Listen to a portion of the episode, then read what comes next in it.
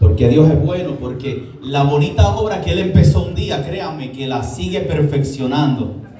Amén. Dios sigue trabajando conmigo. ¿Cuántos creen que Dios sigue trabajando con usted? ¿Verdad que sí? Dios sigue trabajando en nosotros. ¿Verdad? Gloria al que vive. Echamos un poquito de agua al radiador para empezar a funcionar. Amén. En esta mañana yo quiero hablarles, ¿verdad? Predicar bajo el tema. Se interesaron en nosotros. Ese es el tema de esta mañana. Se interesaron en mí. Se interesaron en usted. Se interesaron en nosotros. Amén.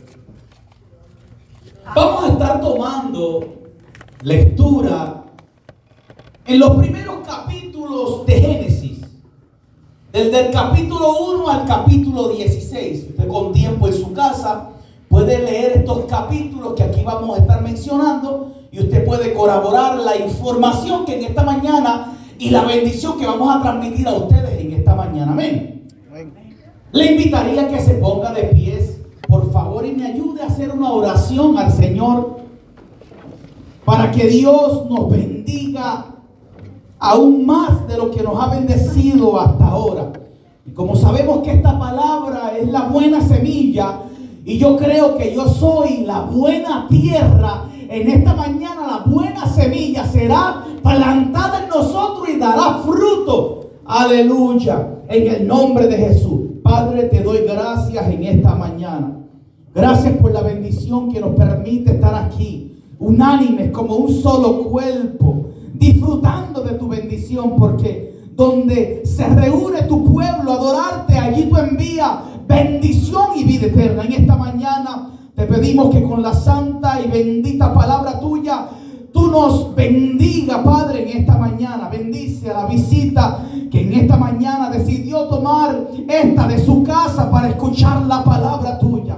Ahora, Padre, me pongo en tus manos para que me ayudes a transmitir con responsabilidad, con eficacia la palabra de la verdad. En el nombre del Padre, en el nombre del Hijo y en el nombre del Espíritu Santo. Amén. Gracias por acompañarme en esta oración. Así que puede tomar asiento, amado.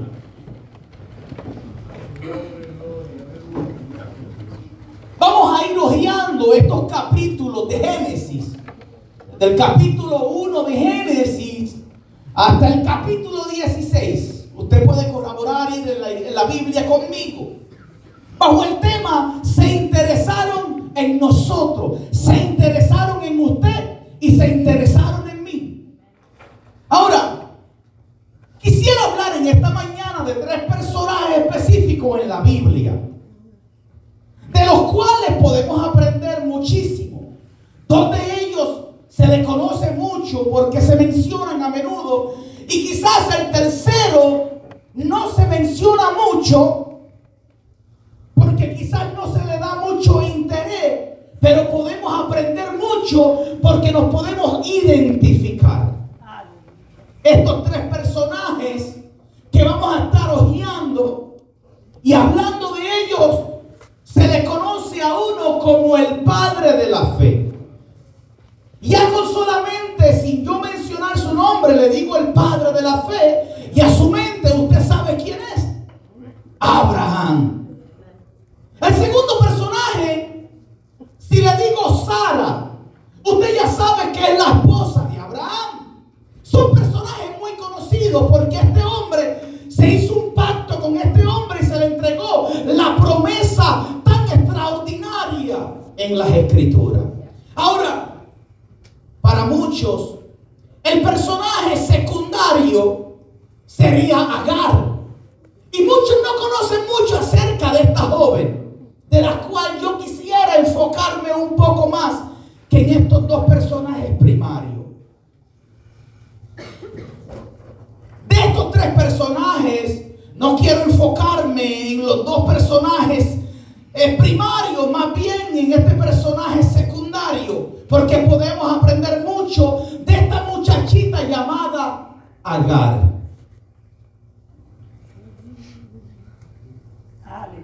Aleluya. Si tú le preguntas, o me pregunta, ¿quién es Abraham? O si yo le pregunto, ¿usted quién es Abraham? conocido me puede decir el padre de la fe? Aquel hombre a quien Dios le dijo, sal de tu tierra, de tu parentela, aquel hombre a quien Dios pactó con él. Si yo le pregunto por Sara, fácilmente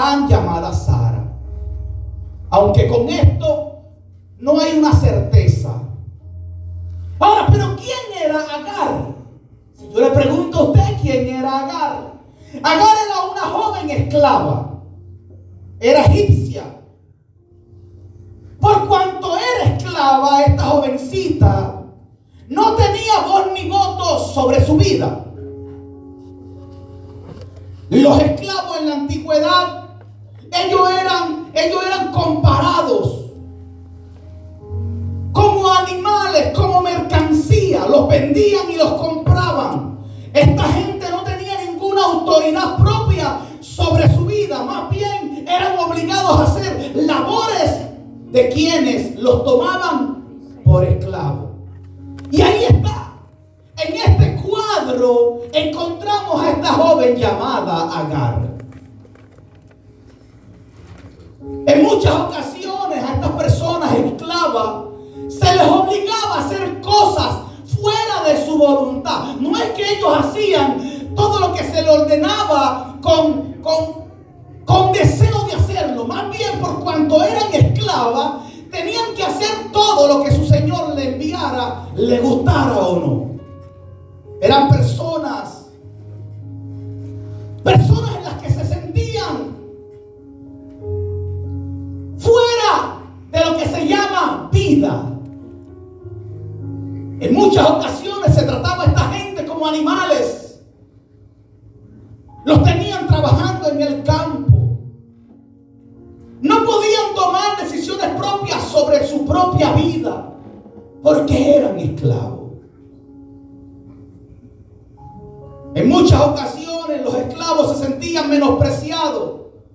Se sentían menos que los demás de la sociedad. La sociedad los trataba como animales. No había ningún sentimiento hacia ellos. Eran personas de las que los grandes se aprovechaban. Y entre ellos está esta jovencita llamada Agar. Ahora, para proveerles un poco de más información, quiero tocar panorámicamente unos sucesos previos para poder contemplar y disfrutar la enseñanza de la Biblia acerca de estos personajes ya mencionados. Aunque la historia se centra en el capítulo 16 de Génesis, vamos a estar dándole una ojeada a los capítulos antes de este mencionado. Para así poder desmenuzar el caos que está pasando en este hogar y poder extraer las enseñanzas que el mismo nos provee.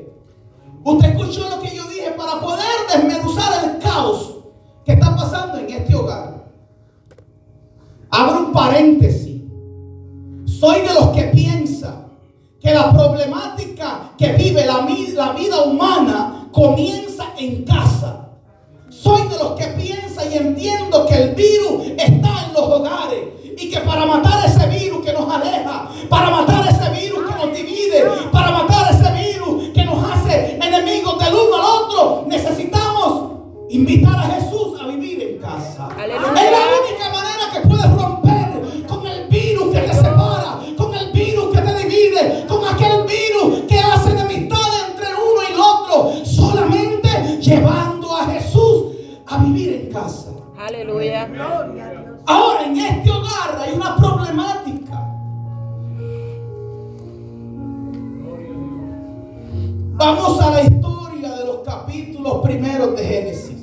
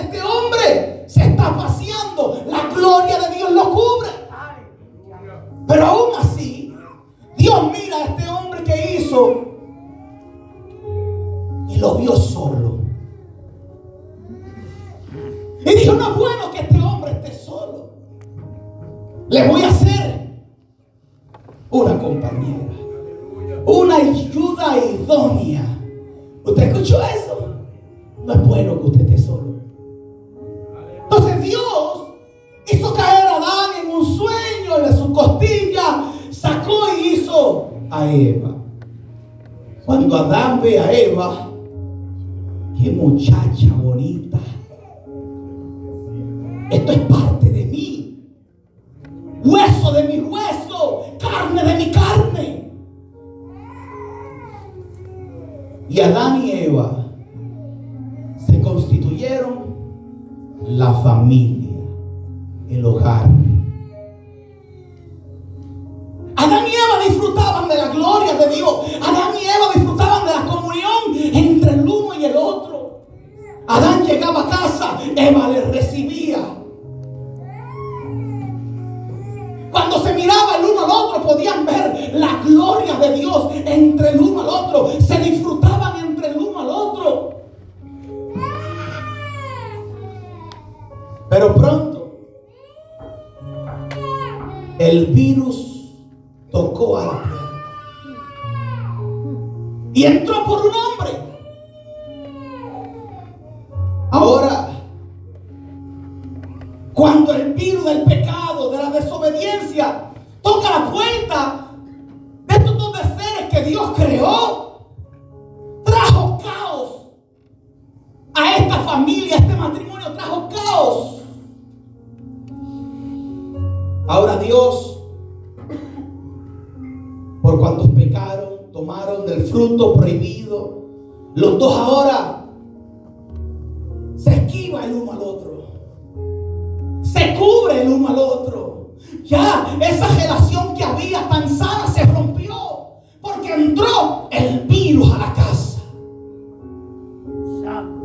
Dios decide buscar a Adán. Adán, ¿dónde está? Estaba escondido el hombre. El hombre estaba escondido.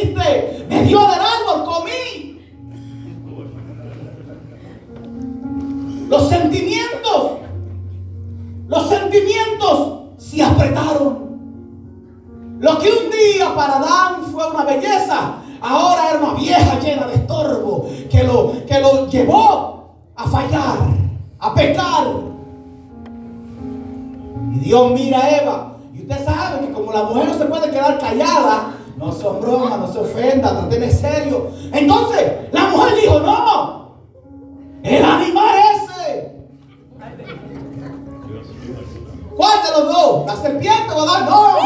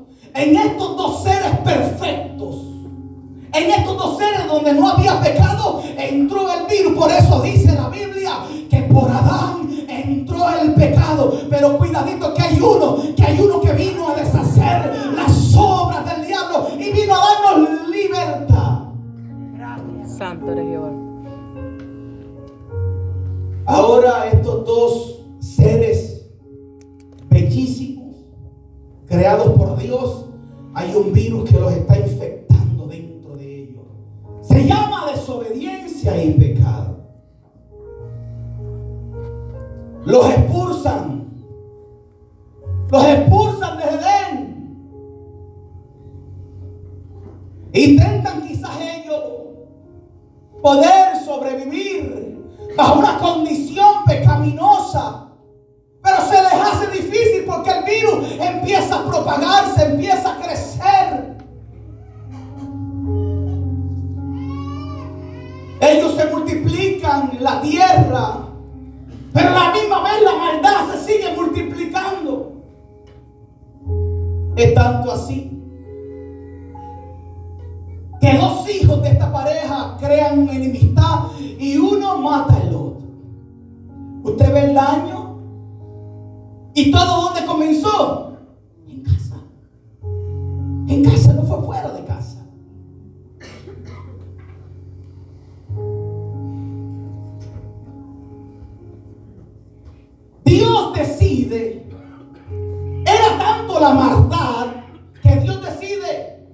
eliminar a la raza humana. Es que la maldad es tanta que no contenderá mi espíritu para siempre con el hombre, porque ciertamente el hombre es carne y sus designios de su corazón están en continuo al mal.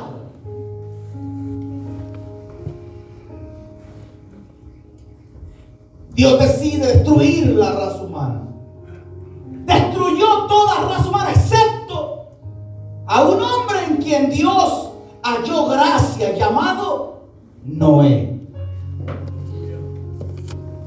Le dice a Noé, voy a destruir la raza humana.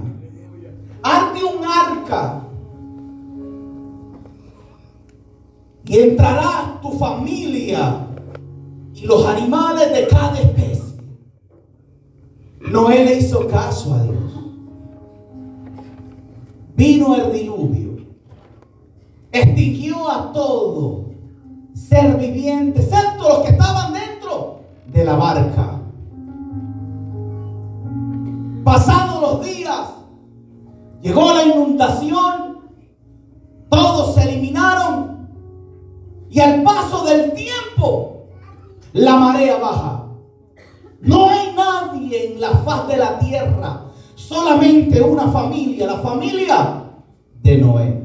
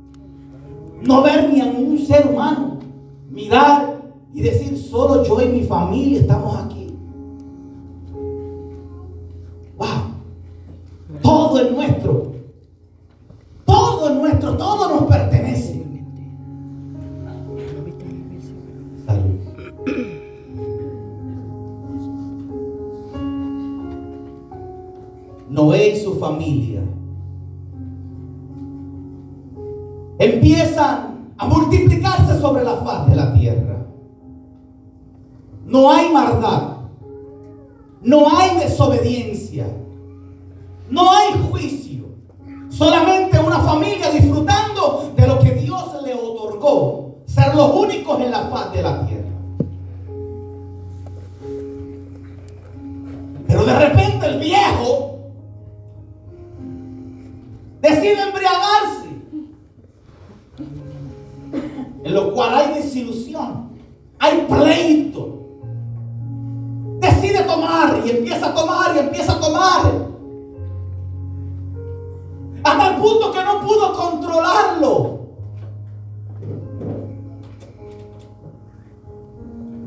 Su hijo vio su desnudez. El viejo no sabía nada porque el alcohol lo cegó. El viejo no sabía qué había pasado porque el alcohol lo bloqueó.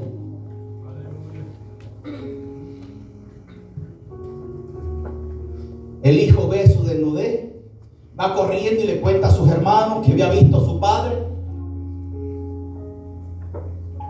Noé se enteró de lo que había hecho su hermano y fue y lo trajo. Y en vez de ser responsable, fue irresponsable porque se embriagó. Mas sin embargo, maldijo a su hijo. ¿Quién te manda haber tomado? ¿Quién te manda haberte embriagado y haber, y, haber mostrado tu desnudez? Pero entonces, en vez de tomar la responsabilidad que le correspondía a él, maldijo a su generación. ¿Usted sabe qué es eso? Que por causa del alcohol maldijo a su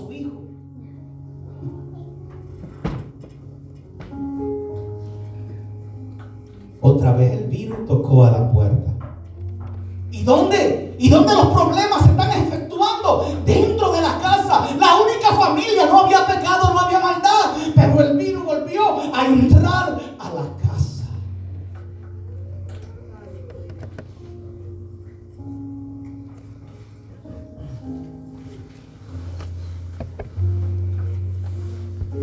La única familia que existía sobre la faz de la tierra.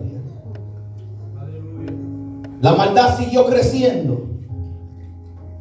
A tal punto que esta gente solamente hablaba un lenguaje. Pero por causa de la maldad Dios tuvo que dividirlos y estorbar su lenguaje. Tuvo que venir Dios mismo y estorbar lo que estaban haciendo porque estaban en contra de la voluntad de Dios cuando el virus del pecado, de la maldad, de la desobediencia en mi casa, hace trago. Y Dios vino y separó las lenguas de esta gente. La maldad siguió expandiéndose como se expande un incendio en un bosque seco. Aquí es donde entra, donde entra la acción del llamado Padre de la fe.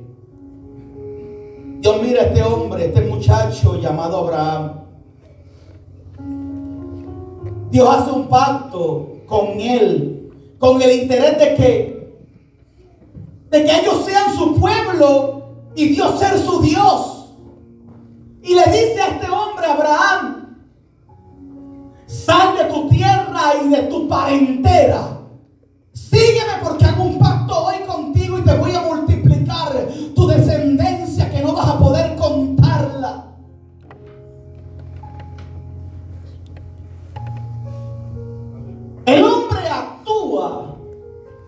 una fe impresionante. Salió de su tierra, de su casa, sin saber a dónde, con una claridad amplia, mas sin embargo puso la fe en Dios y empezó a caminar y Dios empezó a prosperar su vida.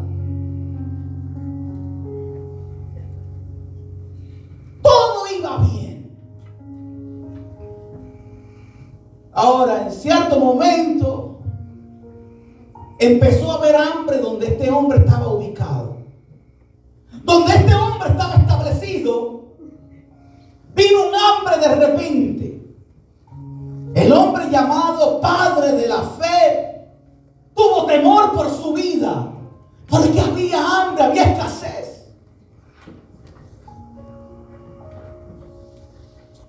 A veces las decisiones que tomamos son tan importantes en nuestra vida. Créamelo, amado. La decisión que yo tomo es tan importante. Es más, la decisión como familia que yo tomo le traerá consecuencias a mis hijos y a mis nietos.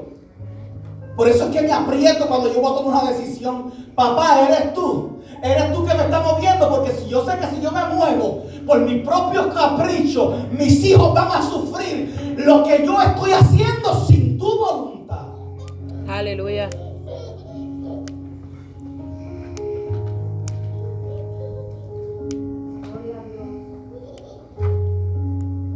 Hay hambre en la vida de este hombre. Y este hombre decide bajar a Egipto. Estoy trayendo una información que la puede encontrar en los capítulos previos de Génesis 1 a Génesis 16. Lo sucedido en este transcurso del tiempo.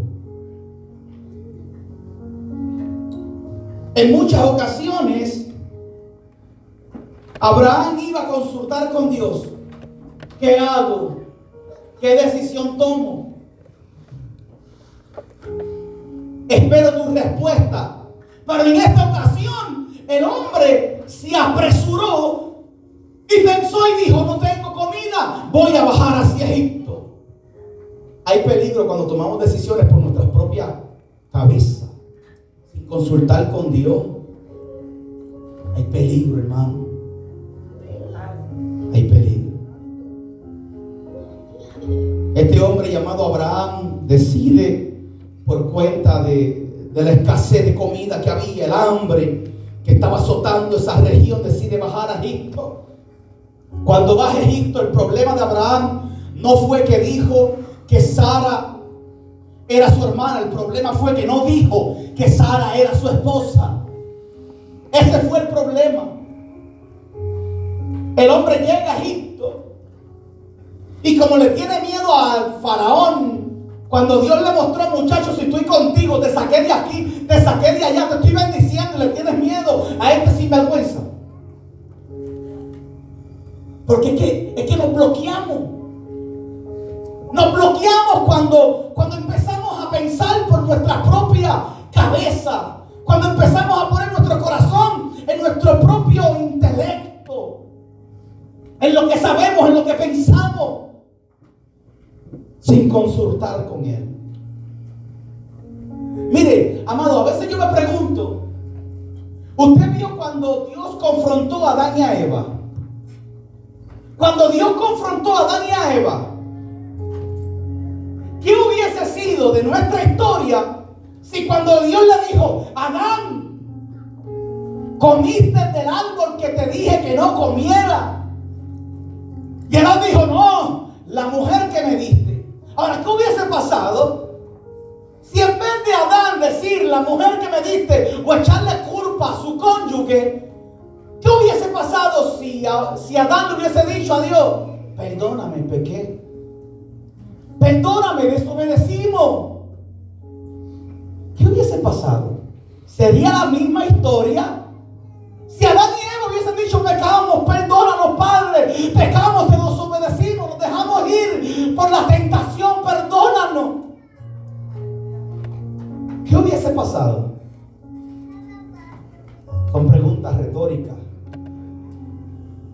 Pero creo que la historia hubiese sido un poco distinta. Aleluya.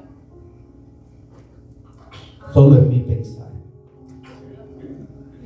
El hombre está en Egipto.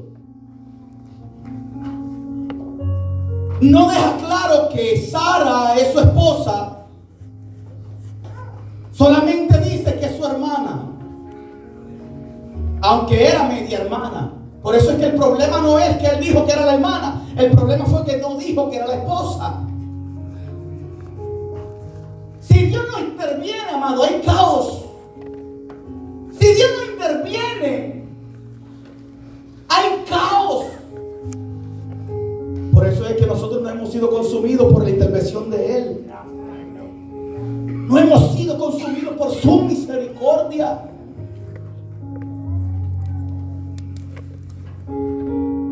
Dios se le revela al faraón y le dice, no toques a esa mujer que es la esposa de Abraham. Faraón no lo sabía. Abraham nunca le dijo, pero estaba trayendo maldición a su palacio porque no dijo la verdad completa. Gracias a Dios que Dios intervino y se le reveló al faraón, no toques a esa mujer que es la esposa de mi siervo. Dios llama a Abraham. Perdón, el faraón llama a Abraham. ¿Qué tú me has hecho? ¿Por qué tú me hiciste esto? ¿Por qué no me dijiste que ella era tu esposa? Oh, porque temí que me mataras. ¿Acaso fue él quien te dio la vida? Temí que me matara y dije que era mi hermana. El faraón dijo, coge a tu esposa. Coge provisiones y vete de aquí. Se piensa que esta muchachita llamada Agar entre en escena. No hay uno, unos relatos claros en esto. Pero se piensa que cuando Abraham salió de Egipto, trajo consigo a Agar. Junto con las provisiones que le dio el faraón.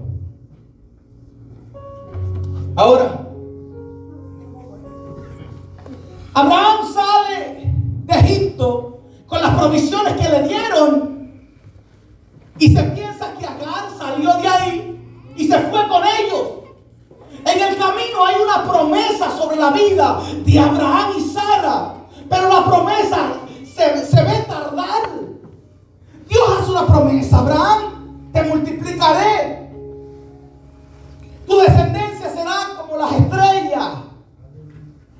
Pero la promesa estaba tarde.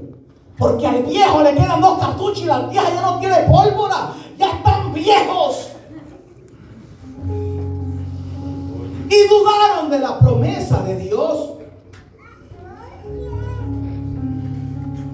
Ahora, se le ocurre algo a esta mujer que ya ni la costumbre ya la había perdido de las mujeres.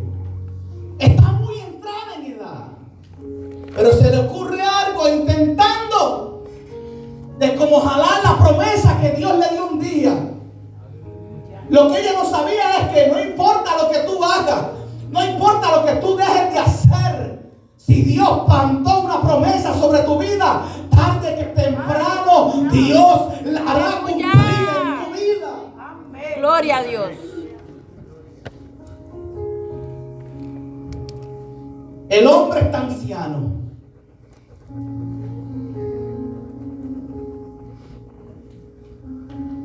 Sara está muy entrada en edad. Piensan que ya no se puede. Lo que se le ocurre a Sara, darle a esta jovencita de la que empezamos a hablar llamada Agar. Llegamos a donde Agar. Esta jovencita llamada Agar. Sara le dice a Abraham, no te puedo dar hijo porque, porque Dios me ha hecho estéril. Toma a la esclava Agar.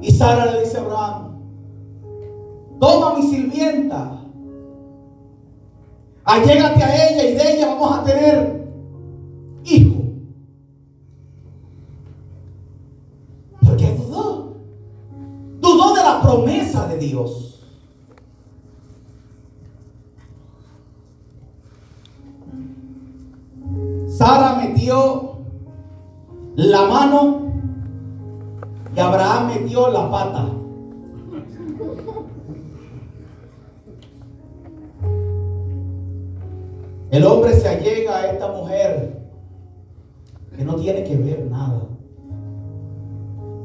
Que no tiene que ver nada con la duda que estos dos hombres están teniendo con el pleito de ellos. Que no procrean, que esta muchachita no tiene que ver nada con ellos. Está de esclava en la casa. Más se utilizan de ella. Como si fuera aprovechándose de su vientre. Le dice, acuérdate con ella y concibe hijos de ella.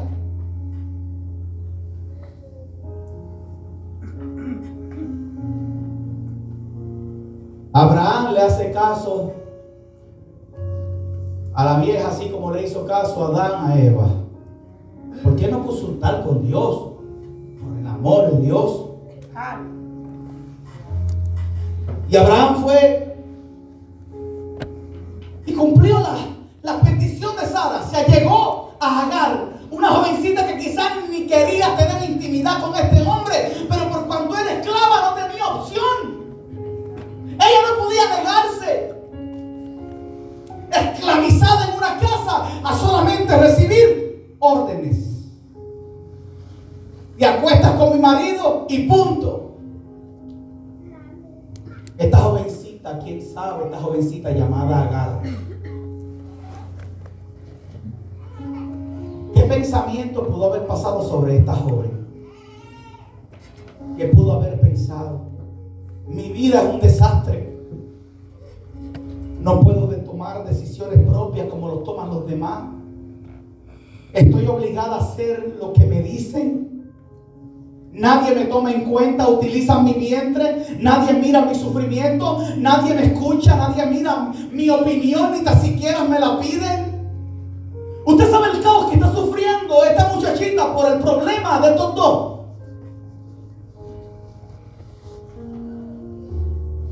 Me gustaría tener intimidad con alguien que yo ame. Con alguien a quien yo quiera tener una familia. Pero me obligan a tener intimidad con alguien que no amo porque no tengo identidad propia. Esta muchachita está sufriendo traumas. Traumas. Es duro la esclavitud. A veces usted, a veces usted ve esas películas basadas en la vida real. Y da, da lástima esto. Cómo se aprovechan de seres humanos sin tomar en cuenta que son seres humanos. Pero ahí está esta joven llamada Agar. La esclava. La obligada a tener intimidad quiera o no quiera. A tener hijos quiera o no quiera esclava. Abraham se allega a la muchachita llamada Agar. Concibe. La muchachita sale embarazada. A lo mejor ella piensa que el caos que vive la esclavitud que está viviendo por el resto de su vida que ha vivido a lo mejor ella piensa, ahora estoy embarazada de mi patrón. A lo mejor me tomarán en cuenta y me darán un poquito más de valor. Quizás esta joven pensó y dijo, un poquito de luz en medio de toda esta oscuridad de mi vida. Ahora estoy embarazada de mi patrón. ¿Cuántas veces quizás llegó Abraham a la casa del campo y fue rápido a donde Agar la miró, le vio su panza ¿Cómo estás, Agar? ¿Estás bien? Abraham emocionado porque, porque venía un hijo suyo. Quizás esta jovencita se sintió un poquito, un poquito contenta porque alguien le tomaba en cuenta, aún aunque haya sido por la vía del maltrato o de la obligación sexual, al menos alguien quizás le preguntaba, ¿cómo está el vientre? ¿Cómo está el niño? Por ende, esta jovencita Agar empezó a mirar a la señora por encima. Empezó a mirarla como también tengo parte en esto. Como que ya el ser esclava del todo se me está quitando. Veo una luz en el mundo oscuro mío. Veo una luz con CD. Tengo algo en mi vientre que le pertenece a tu marido.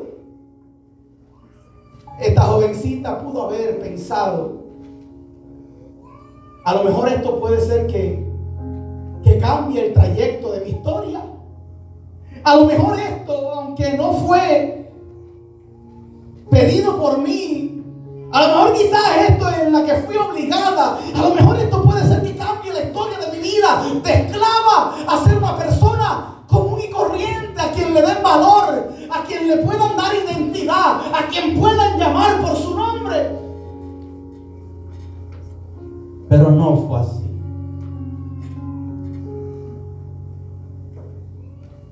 Sara se enojó.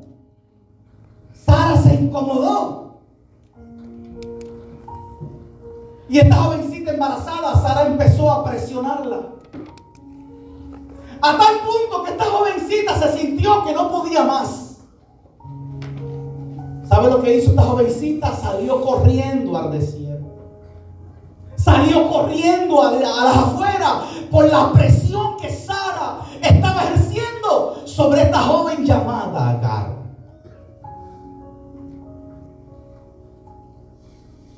¿Cuántas veces muchos de nosotros salimos corriendo de los problemas? Salimos huyendo al desierto. Dije huyendo y es huyendo. Ah, buen boricua. ¿Cuántos de nosotros pasamos por problemas difíciles y lo que queremos es escapar? ¿Cuántos de nosotros estamos en momentos duros y lo que no queremos es que nadie nos escuche? Ir a un sitio donde yo esté solo y gritar. ¿Cuántos se identifican con la vida de esta joven que en algún momento hemos pasado circunstancias similares? No quiero que nadie me escuche. No quiero que nadie me llame. No quiero ver a nadie. La presión del problema sacó a esta jovencita fuera de la casa. Pero qué bueno que hay uno que es experto en reunirse con las personas en los desiertos. ¿Usted sabía eso? Hay uno que es experto en sacar cita con la gente en los desiertos. La muchachita salió corriendo. No sé cuántas veces en su casa ella escuchó su nombre. Aunque el narrador en la Biblia no dice que Abraham y Sara la llamaron por su nombre. Siempre la llamaban por su servicio de esclava o sierva. Mas sin embargo, cuando esta muchachita sale corriendo, se le aparece un ángel y le dice, Agar, ¿qué pasó? Alguien mencionó mi nombre. Agar,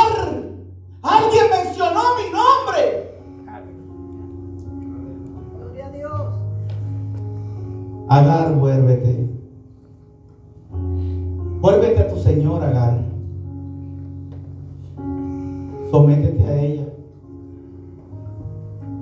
Porque lo que tienes en ese vientre, tengo planes contigo. ¿Cuántas veces hemos salido al desierto pensando que lo perdemos corriendo de los problemas porque nos ahogamos en ellos y pensamos que en el desierto vamos a morir y de repente nos encontramos con Dios que nos dice, muchachos, te traje aquí para que escucharan mi voz? Aleluya.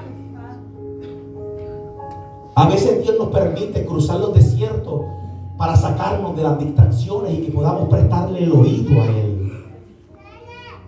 Es como cuando mi esposa, cuando mi esposa hace la cena en casa, que los cachorros ya estaban en casa, de ese manganzón. Pero entonces mi esposa preparaba la comida. Cuando la comida estaba ready, nosotros estábamos arriba. Aquí eran los jueguitos, el otro en su mundo y el padre y el padre en Craigslist. Y mi esposa se paraba en la, en la escalera. La comida está. Enfocado. Aquel metido en los videojuegos. Yo metido buscando carro. No escuchamos la voz de mamá que nos dijo la comida está. Vuelve otra vez la vieja. La comida está. Ni escuchamos que la comida estaba. Seguimos enfocados en nuestras distracciones. De repente la mujer se pone brava y se para en la comida.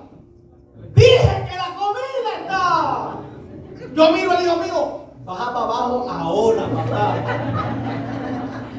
Porque entonces sí que se ponen los huevos a peseta. Baja para abajo, que la comida se enfría y vamos para. Entonces a veces Dios permite que los problemas, que las circunstancias, es como un grito. Y permite que tú pases por problemas difíciles, pero es gritándote para que escuches su voz. Es gritándote para poder sacar tu mente de las distracciones y que puedas escuchar la voz de Dios que te ama. La voz de Dios que te llama.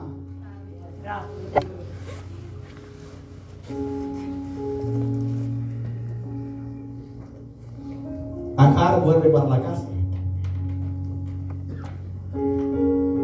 Se somete a su señora. El hijo crece, llamado Ismael, pero también la vieja Sara con, concibe y tiene al hijo que tanto se le prometió como así Dios lo dijo.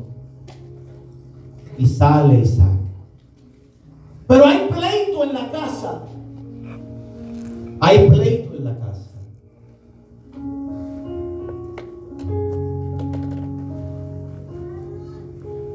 Muchos de nosotros nos identificamos con la vida de esta mujer joven llamada Agar. ¿Sabes por qué? Porque no podía valernos por nosotros mismos. Dice la Biblia que estábamos esclavos al pecado. Así como, como Agar no podíamos tomar decisiones propias hacia una salvación, no podíamos tomar decisiones propias hacia un mejor camino. Estábamos, dice la Biblia, esclavos al pecado. El pecado se señoreó sobre nosotros y nos manipuló. En otro tiempo hacíamos todo lo que el pecado nos incitaba a hacer.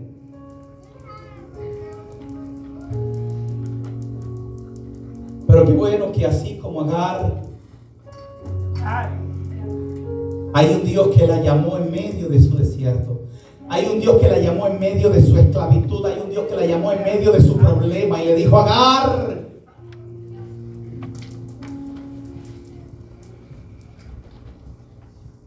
se piensa que fue la única mujer a quien Dios se le apareció en el Antiguo Testamento. Al menos bíblicamente. No es algo seguro, pero es como se piensa. Y en medio de su desierto, esta mujer lo llamó el Dios que me ve. El Dios que te ve en tu desierto. El Dios que no importando lo que tú vivas, Él te está viendo. No importando el martirio que estés sufriendo, Dios te está viendo. No importando las circunstancias en las que estés pasando y viviendo, Dios te está viendo. Porque cuando Dios ve, Dios liberta. Hay una promesa de Dios para su vida. Agar, Agar no era muy reconocida en la sociedad. Esclava, extranjera. Nosotros tampoco éramos reconocidos, no, pertenecíamos al pueblo de Dios. Así como Agar éramos extranjeros. Así como Agar estábamos esclavos al pecado.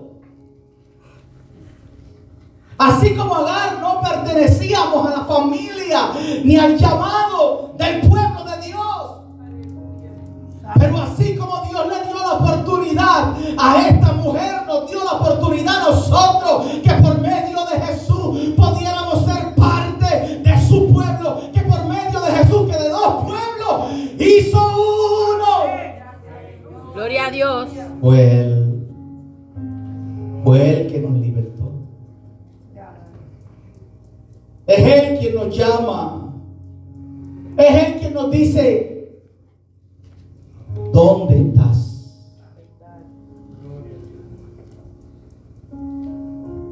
Le invito a que se ponga de pie en esta mañana.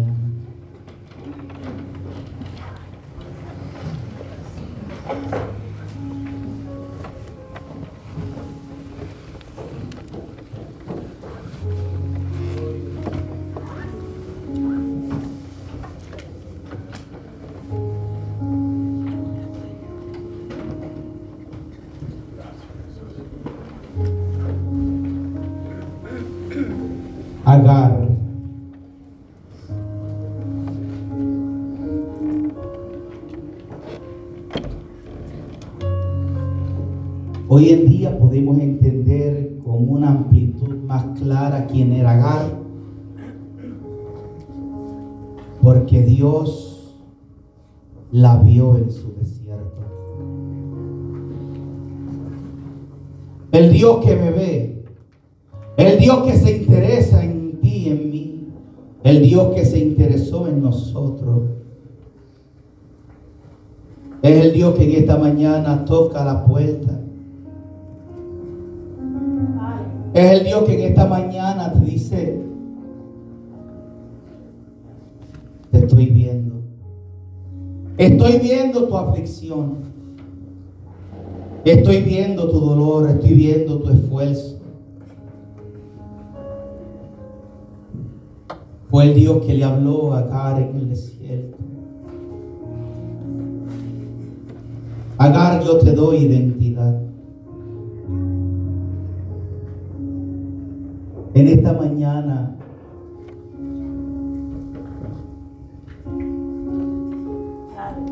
yo quiero hacer un llamado. Primeramente quiero hacer un llamado a la visita a la visita que se encuentra en medio nuestro.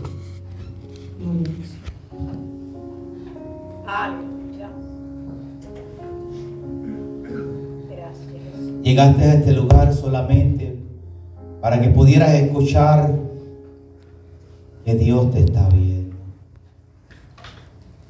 Llegaste a este lugar para que pudieras entender que Dios te ama. Para que pudieras entender que Dios no te abandona, que Dios te llama. Para que pudieras entender que solo el virus del pecado y la maldad de nuestra vida se extingue cuando llega Jesús. En esta mañana la visita que se encuentra en medio nuestro. Dios te llama. No es casualidad que viniste aquí. Quizás a lo mejor piensas que viniste por una invitación, por una invitación que te hicieron. Pero detrás de esa invitación está el Espíritu Santo que te dice, yo te ayudo. Déjame entrar en tu corazón.